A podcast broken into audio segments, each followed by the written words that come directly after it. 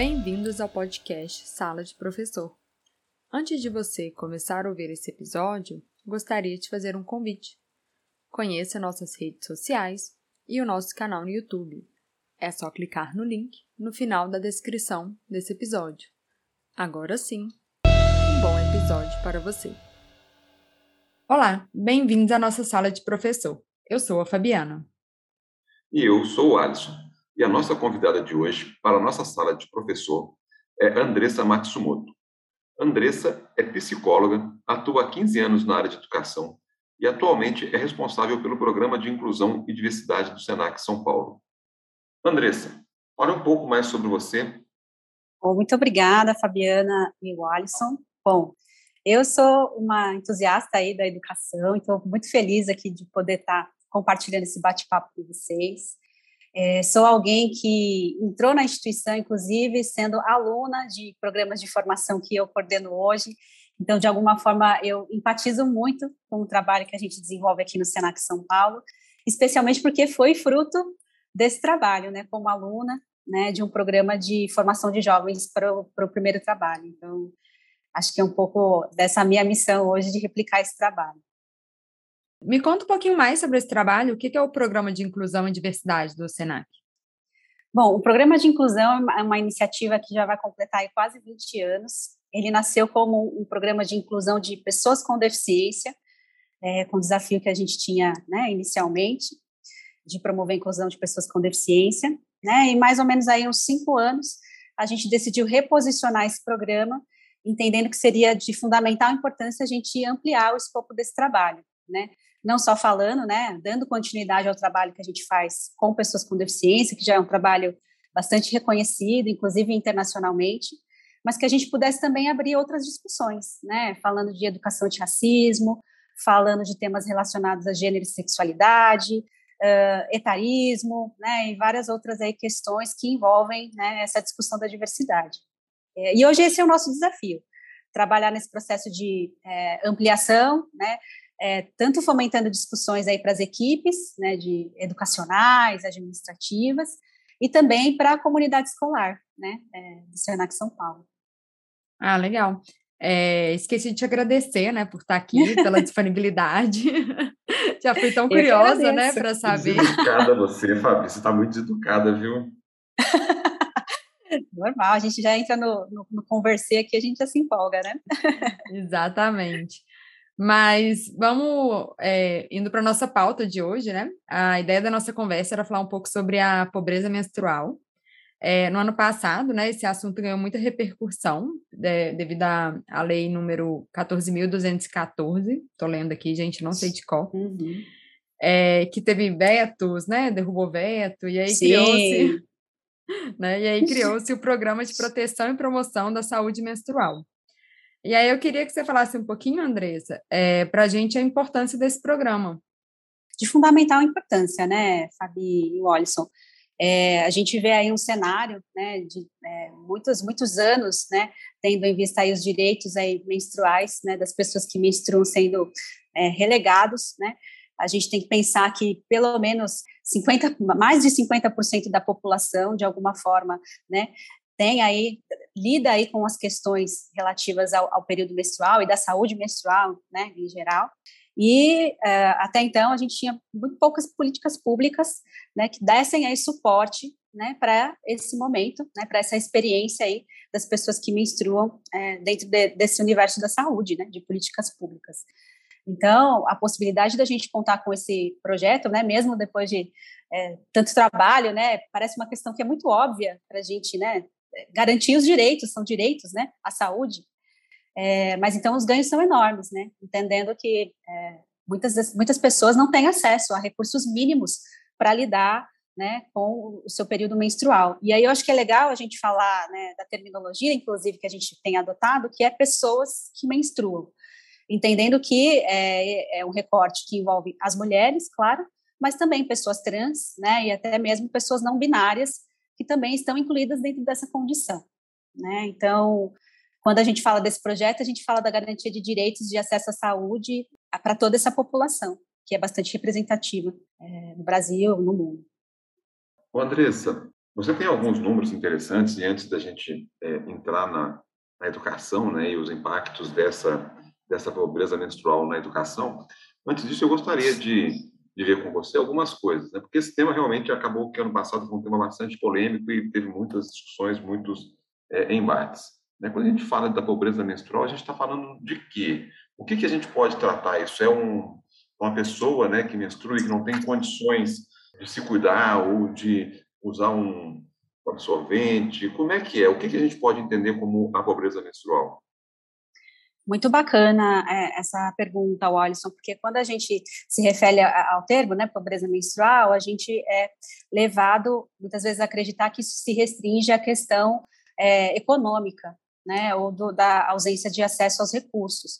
E ela não se limita, né, o conceito de pobreza menstrual é mais amplo, né, envolve também, é claro, a falta de, acessos a, de acesso a produtos adequados, né, para cuidado, higiene, é, absorventes, coletores menstruais e toda essa parte né, de, de recursos de higiene, mas também envolvem questões estruturais, como a possibilidade de você contar com um espaço seguro, né, um banheiro que conta com, com água e outros né, dispositivos que favoreçam né, esse, esse cuidado.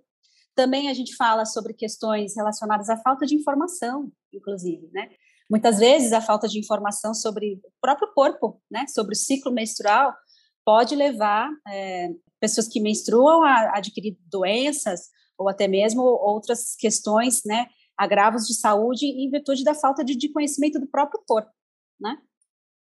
É, além disso, se a gente for pensar, a própria falta, né, a escassez de acesso à falta de medicamentos para lidar, por exemplo, com os sintomas né, desse, desse período, também pode ser aí uma, um fator ligado a não medicamentos só, né, mas serviços de saúde, atendimento a serviços, uh, acesso a atendimento adequado a serviços de saúde, e para completar também até uma questão mercadológica, que aí envolve, por exemplo, é, a taxação de muitos produtos considerados básicos, né, como o absorvente, que em muitas localidades é, é, são considerados produtos cosméticos, né, e não produtos essenciais, né, são taxados como produtos cosméticos, não como produtos né, essenciais de higiene e autocuidado. E acho que para encerrar, né, todos os tópicos que envolvem esse tema, a gente tem a questão dos tabus, né, que envolvem né, as questões aí é, da menstruação. E, e, aí veja, isso né, abarca tanto as populações talvez mais vulneráveis, quanto também pessoas que é, pessoas que menstruam no geral, né, não necessariamente somente em condição de vulnerabilidade, né, quando a gente fala de tabus e de outras questões. Esse negócio tá bem engraçado, eu tava pensando é. aqui. Se eu fosse falar com a Fabiana de 23 anos atrás, que foi quando eu menstruei a primeira vez, que eu ia gravar um podcast sobre esse assunto, eu ia falar, nunca, que vergonha! Era tipo, é verdade, vergonha você menstruar, entendeu? Você falar que estava menstruado e tal. É um tabu gigante na nossa sociedade, né? Falar sobre isso. Eu estava falando isso, eu estava pensando isso, falei, gente, mas que, que bom, né? Que as coisas mudam, né?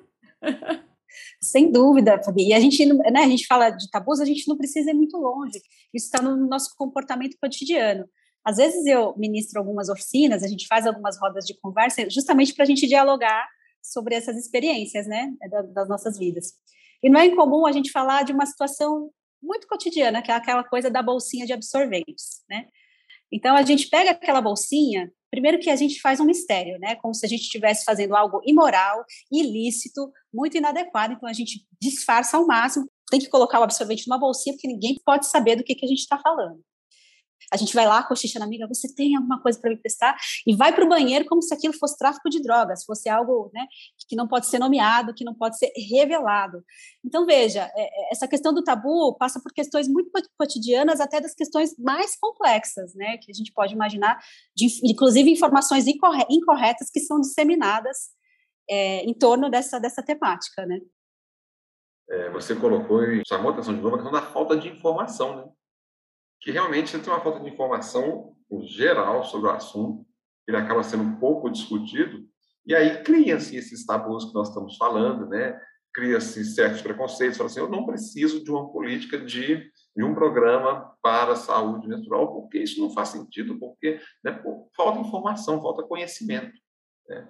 É, Eu acho que passa por aí, a gente pode. Você ia comentar, Fabi? Pode entrar.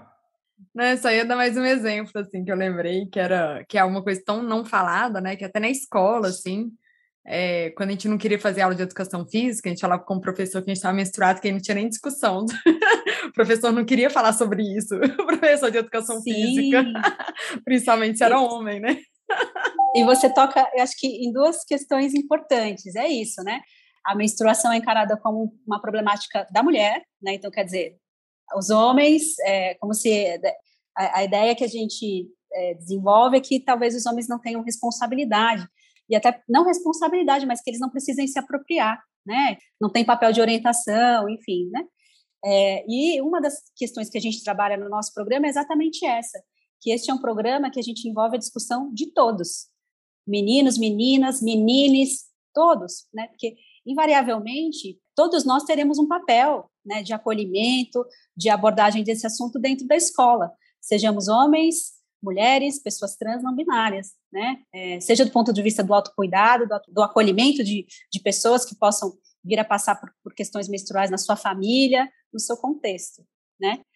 E outra coisa, essa coisa da gente às vezes não querer nem nomear, né? Então, quando a gente, um dos tabus envolve inclusive isso.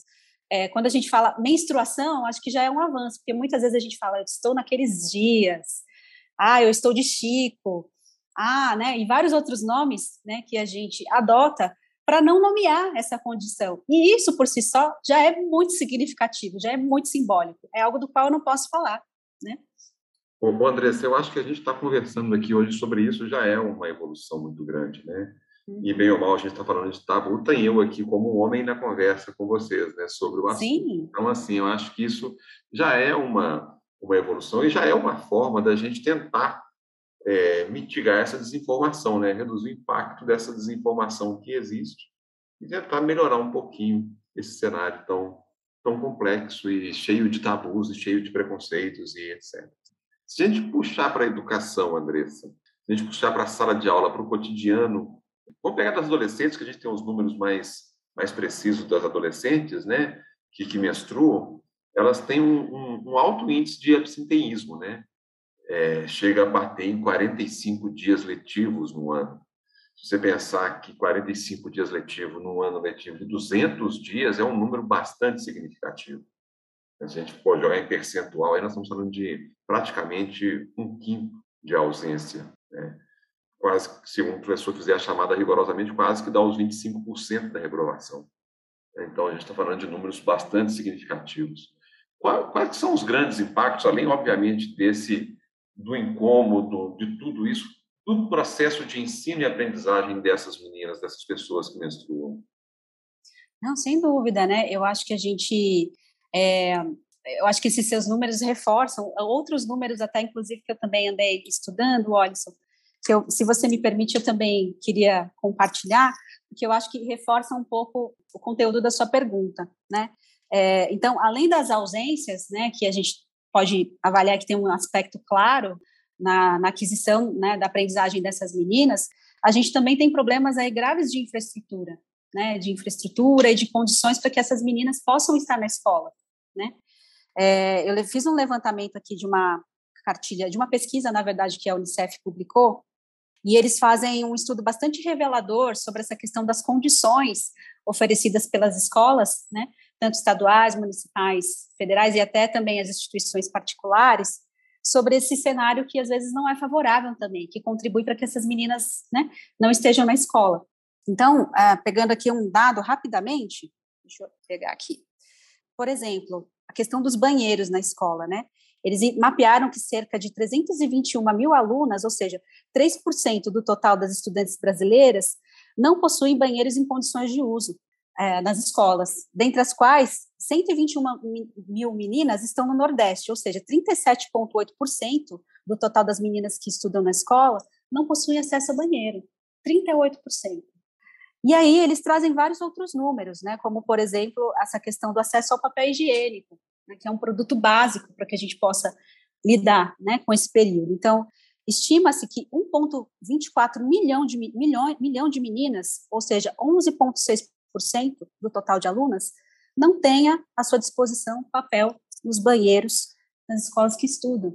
Então, veja, né, acho que o primeiro impacto dessa questão da pobreza menstrual é a impossibilidade dessas meninas frequentarem os espaços educacionais é, nos momentos né, em que elas são acometidas aí por esse período menstrual.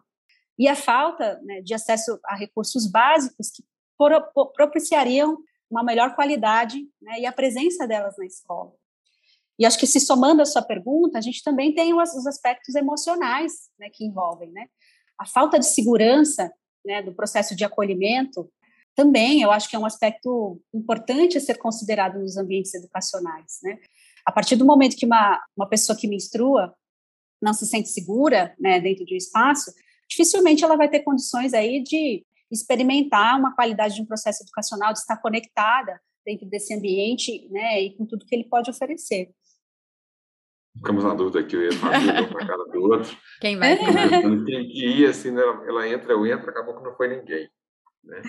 É, Andressa, sim, são os números que até assustam a gente, né? Assustam, a gente sabe, né? Mas eu acho que são, é, são números importantes de serem divulgados e retratados para que que os nossos ouvintes possam ter uma, uma dimensão do que, que do que, que se trata o assunto, né? Eu acho extremamente é, relevante. E aí eu fico pensando no seguinte: dentro de um espaço de educação, dentro de uma escola, nós temos aí né, professores, colegas, alunos, é, equipe administrativa das escolas. Né? Como que você enxerga, qual seria um papel de um professor, por exemplo, dentro de uma sala de aula, é, para lidar com, com esse cenário, com essa situação de ter uma aluna um dia que ela está ausente ou ela está no período menstrual naquela aula e aquilo gera um incômodo para ela, como, como que o professor deve lidar com isso? O que, que você recomenda? Qual que você, o que, que você pensa que seria a melhor forma? Eu acho, Alisson, o primeiro passo, talvez, seria trabalhar na dimensão atitudinal, né? Então, eu acho que é, ter como missão essa coisa do combate a esses estereótipos e esses, e esses tabus dentro da sala de aula, né? Independente da gente ter uma situação de uma aluna que teve um escape ou uma situação né, mais pontual, à medida que ele observa, né, é, os alunos é, se refer... utilizando terminologias adequadas ou lidando, né, é, com alguns estereótipos que não são reais, é, disseminando, né, informações incorretas a respeito do tema, eu acho que o primeiro papel do educador em sala de aula é de fato trabalhar em cima é, dessas discussões, né, dessa quebra de tabu dentro do ambiente de sala de aula. E, novamente, envolvendo meninas e meninos nessa discussão, né? Independente da gente ter uma situação mais clara ou não, né? É, que envolva uma pessoa que menstrua em sala de aula. Acho que esse é um papel que pode ser exercido no cotidiano. É, e aí, a gente até discute também, por exemplo, essa, essa questão né, dos professores. Não é incomum, muitas vezes, os professores se desesperarem quando tem uma aluna, né, em sala de aula que teve, a, né, que teve o escape, que ficou com a, a roupa manchada.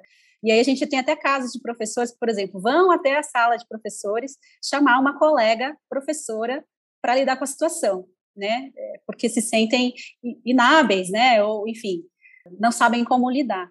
E uma coisa que a gente fala é que, assim, a ideia é que a gente possa lidar como naturalidade, não tratar a menstruação como um super evento, né? E também como algo que é de responsabilidade apenas das mulheres, né? Porque quando o assunto é menstruação, é quase que é, uma regra, né? A gente tratar como assunto de mulheres, como se somente as mulheres tivessem essa condição de acolher uma situação como essa. E o convite que a gente faz é que professores e professoras se coloquem nessa condição de acolhimento. E aí, é claro, cada, cada pessoa vai exigir uma abordagem. Talvez a gente tenha alunos que, de fato, tenham mais dificuldade em explorar essa situação com naturalidade. E aí, em sala de aula, a ideia é que a gente possa ter essa sensibilidade para oferecer a melhor forma de acolhimento para cada pessoa. Mas sempre eu acho, tendo em mente que esse é papel de todos e que cada um de nós a gente pode atuar na dimensão do cuidado. O cuidado não é uma especificidade do gênero feminino. O cuidado é uma especificidade de todos nós. Andressa. E é claro, se você precisar de ajuda, peça ajuda. Não tem problema nenhum. Vai lá, desculpa, Fabi. É, deixa eu te fazer uma pergunta. Quais ações, você comentou aí sobre uma roda de conversa e tal, quais ações ou outras ações, né, o programa de inclusão e diversidade é, qual você participa, né, é, faz em relação a esse tema, com professores e com alunos também. Legal. É, a gente tem dois programas, na verdade. Então, a gente tem o programa de inclusão e diversidade e tem o programa Senac de qualidade de vida. Né? O programa Senac de qualidade de vida tem esse recorte é, voltado para a saúde, mas também com essa intersex, intersecção, né? A gente procura transversalizar os temas né, de é, saúde sexual e reprodutiva, conectando isso com aspectos socioculturais, desigualdade social, igualdade de gênero, juventude, por aí vai. E dentro desse programa de é, saúde e qualidade de vida, a gente estruturou aí algumas iniciativas. A primeira delas é que você já falou, que são as rodas de conversa, voltadas aí para as equipes das, das escolas, SENAC, onde a gente discute todos esses, a partir da discussão de todos esses tabus, a gente vai afunilando para chegar em todas as questões, que, as dimensões que tratam dessa questão da pobreza menstrual. E aí mobilizando toda a comunidade escolar para o acolhimento que a gente quer fazer dentro do Senac. E associado a essas ações de mobilização, de discussão, né, é, a gente tem as ações de infraestrutura. É, então, o SENAC disponibilizou em todas as suas escolas, é, em pelo menos um dos banheiros da unidade, uma estrutura que conta com a distribuição de absorventes, ducha higiênica é, e também dispositivos de higiene, né, de sabonetes, enfim, de higienização.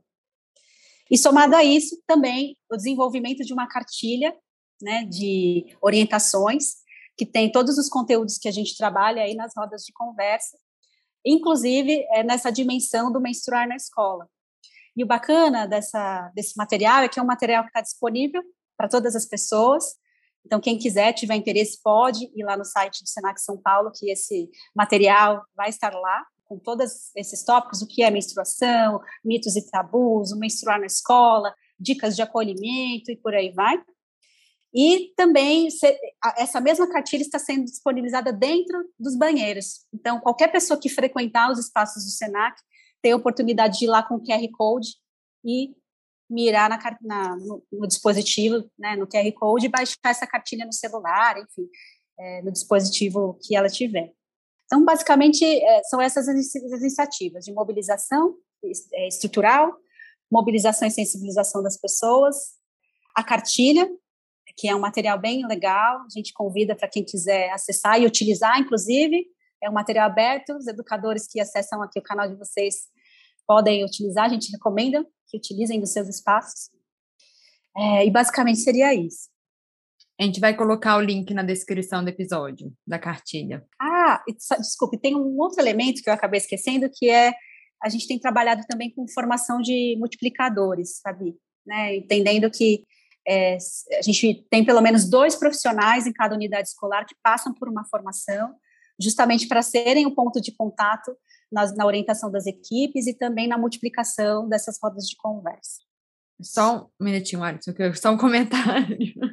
que eu falar assim que isso é super importante, assim, não, não é sobre esse assunto, mas, é, por exemplo, sempre que aparece algum aluno, é, eu não quero falar especificamente o que, que é, assim, mas, enfim, com algum, vamos colocar assim, com uma necessidade específica, é, e às vezes, né, a gente não sabe lidar, eu já tenho algumas pessoas, né, dentro da faculdade que eu recorro realmente, sabe, para me dar uma ajuda e tal, porque às vezes a gente sente um pouco perdido, né, com algumas situações. Então é legal ter esse ponto de apoio, né, alguém para recorrer, porque a gente não é sabendo de tudo também, né? Vamos falar que a gente não precisa obrigar, né, ninguém a, a, a também se sentir 100% confortável desde sempre de falar com o assunto que sempre foi tabu, né? Eu acho que a gente vai transformando aos poucos, né?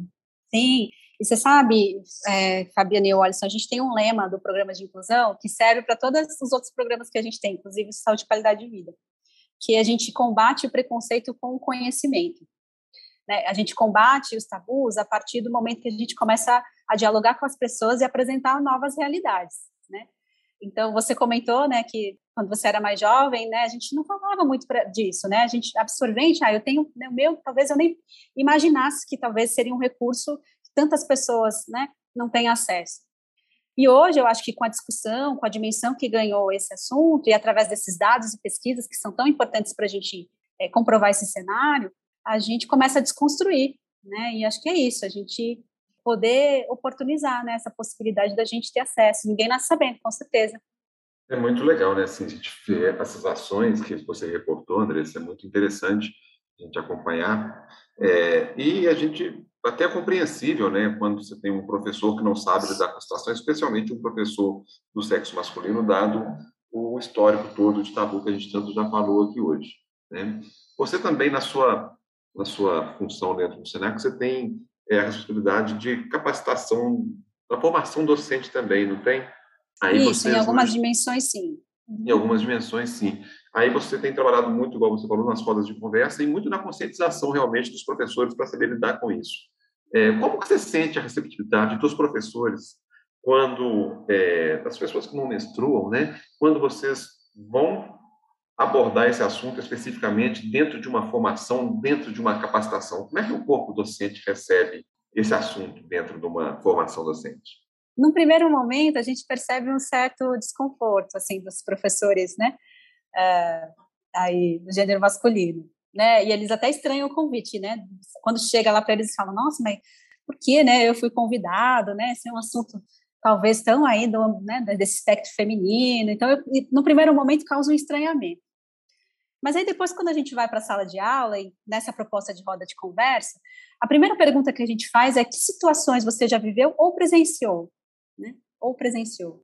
E, eventualmente, eles também, nas famílias, enfim, no, nos, nas suas comunidades, vivenciaram né, a menstruação sob outro aspecto, através da companheira, né? É, através das, das filhas, dos filhos, enfim. E aí a gente vai promovendo esse diálogo a partir da experiência de cada um.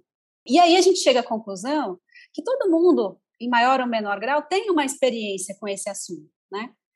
É, e aí é nesse sentido que a gente vai trabalhando, de mostrar essas conexões que todos nós temos, novamente, com essa dimensão do cuidado e da saúde. É, e muitas vezes a gente encerra aí essas discussões, né, com eles tendo aí a clareza é, das responsabilidades que eles têm, né, dentro de seus espaços, é, de garantir que essa discussão aconteça, que eles sejam parceiros, né, é, que eles possam aí sim ter ter uma atuação concreta dentro desse, desse assunto, através, inclusive, da disseminação dessas informações, né?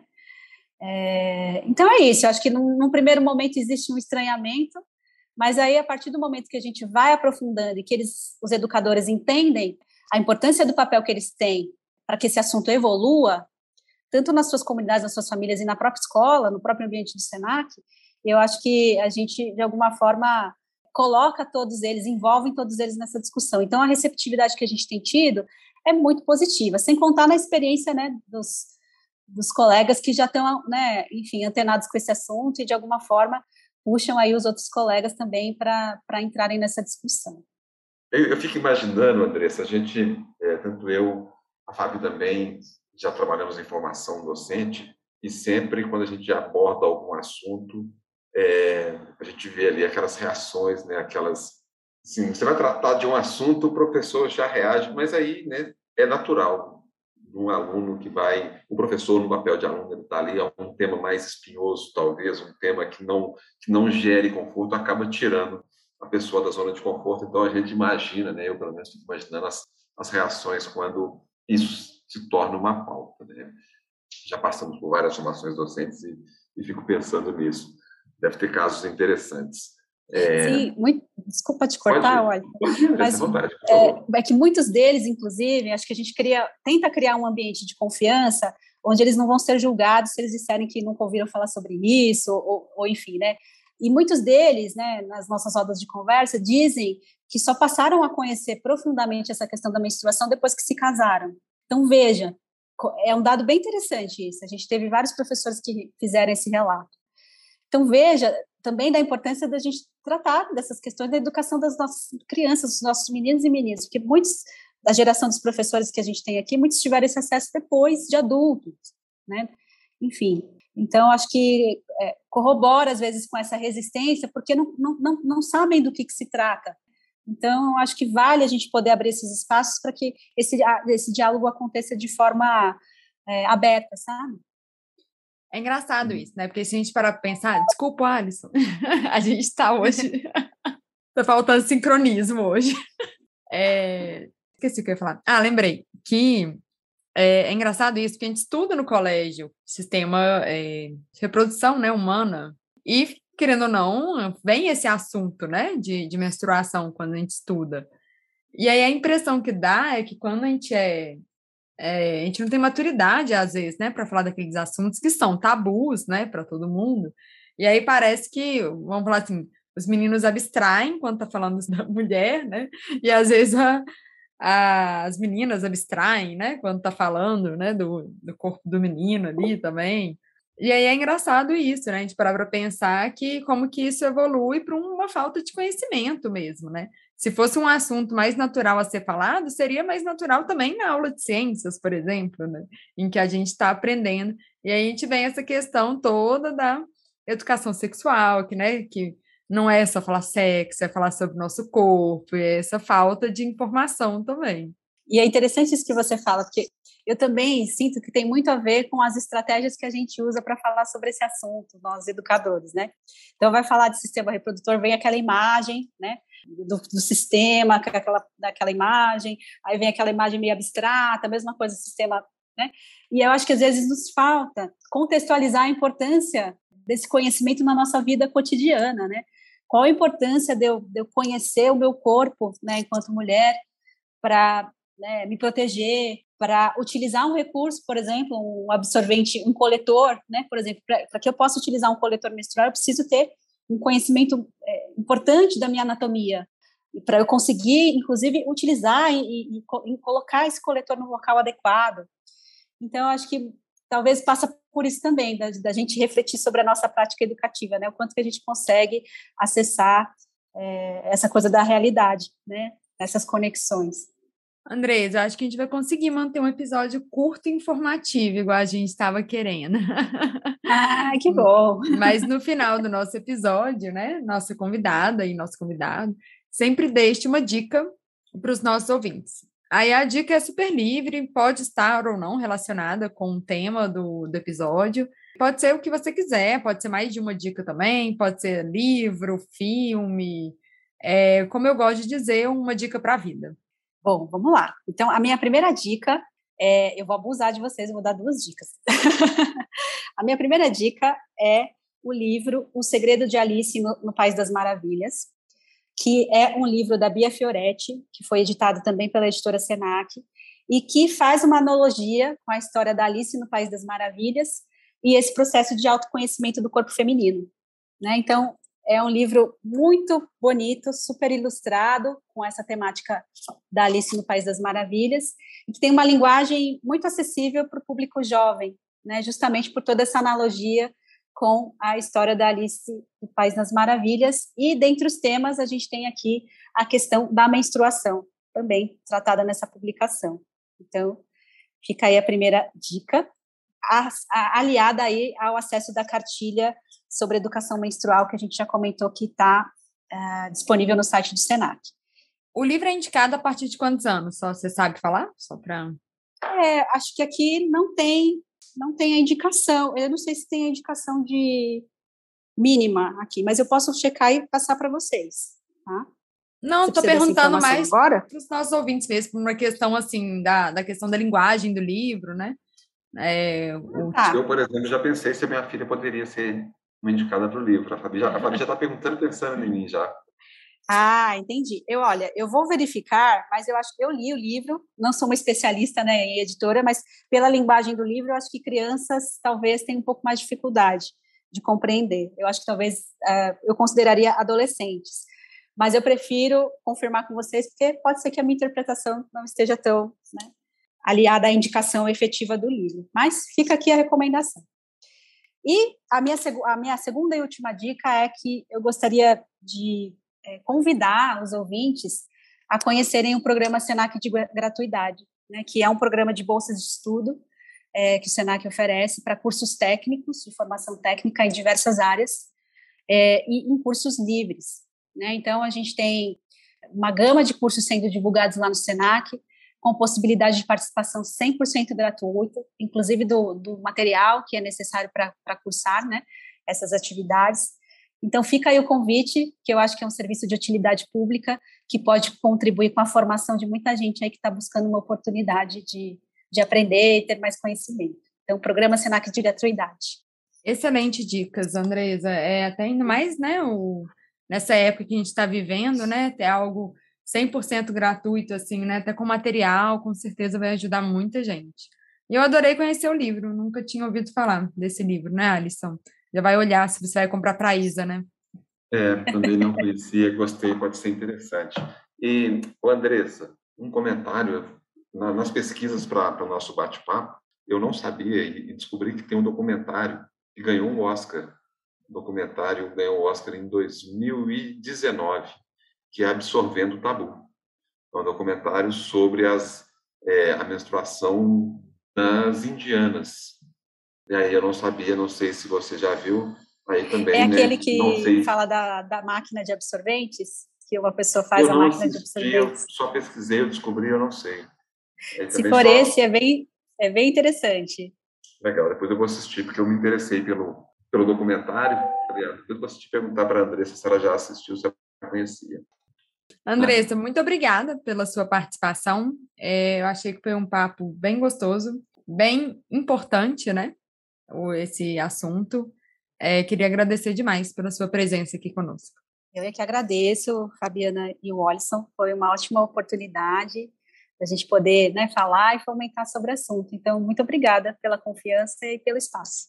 Andressa, nós agradecemos a sala de professor, foi um bate-papo muito gostoso. Adorei o lema de vocês, né? Que é algo parecido com tabu se quebra com conhecimento, preconceito se quebra com conhecimento. Adorei essa frase, eu acho que foi a nossa pauta de hoje. Muito obrigado pela disponibilidade. A gente combate Agradeço. o preconceito com conhecimento, eu até anotei. É mesmo. E assim finalizamos mais um episódio do Sala de Professor. Nesse episódio, recebemos Andresa Matsumoto, psicóloga responsável pelo Programa de Inclusão e Diversidade do SENAC São Paulo. Se gostou, compartilhe e até o próximo episódio.